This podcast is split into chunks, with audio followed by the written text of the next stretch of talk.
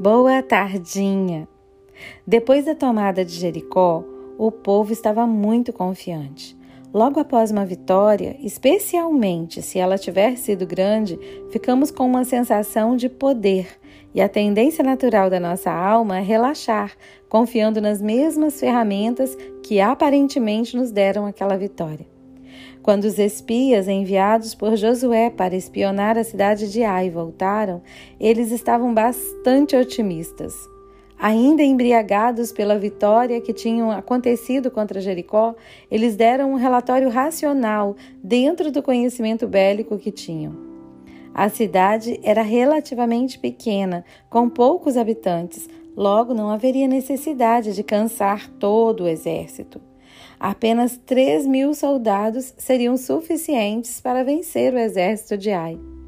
Sabemos que a população completa dessa cidade era de 12 mil, contando com as mulheres.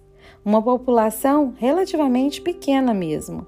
Mas quando Josué enviou os 3 mil homens, que pelos cálculos racionais dos espias deveriam ser suficientes para vencer, percebemos que eles estavam confiando em si mesmos. Afinal, eles tinham acabado de vencer um grande exército, de derrubar as muralhas de uma cidade e dizimarem toda a sua população. Esse cálculo de 3 mil homens para derrotar o exército de Ai era humano e, no mínimo, arrogante. Nunca foi o mérito de Israel ou por sua força que Israel conseguiu derrotar os exércitos inimigos. Deus avisou isso a eles antes de entrarem e tomarem posse da terra. Sua vitória tinha a ver com a fidelidade deles em relação à aliança que tinham feito com Deus. Mas quando Josué concordou e enviou os três mil soldados contra Ai, ele não sabia que havia legalidade no meio do povo para que os demônios os destruíssem. Josué fez isso impulsivamente antes de consultar a Deus. Quando o exército de Israel foi derrotado, ele foi diante de Deus, mas não com arrependimento, ele foi com acusação e uma certa tentativa de manipulação. Ele acusou Deus de tê-los feito atravessar o Jordão para serem derrotados e ainda perguntou o que diriam dele, de Deus, quando soubessem que foram derrotados. Imediatamente, Deus lhe contou que sua derrota tinha a ver com a quebra da aliança, da desobediência.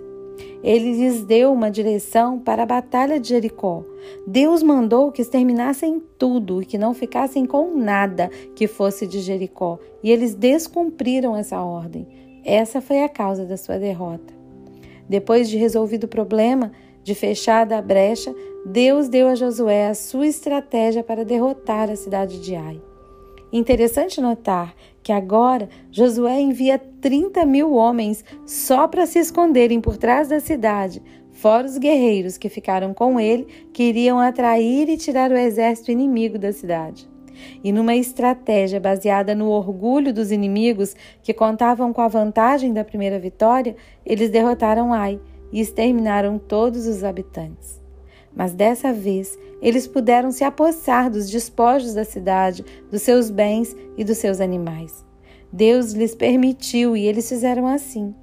A razão pela qual ele não deixou que levassem nada de Jericó foi porque tudo que havia lá era consagrado aos principados demoníacos, aos quais eles chamavam de deuses, às custas de muitos sacrifícios.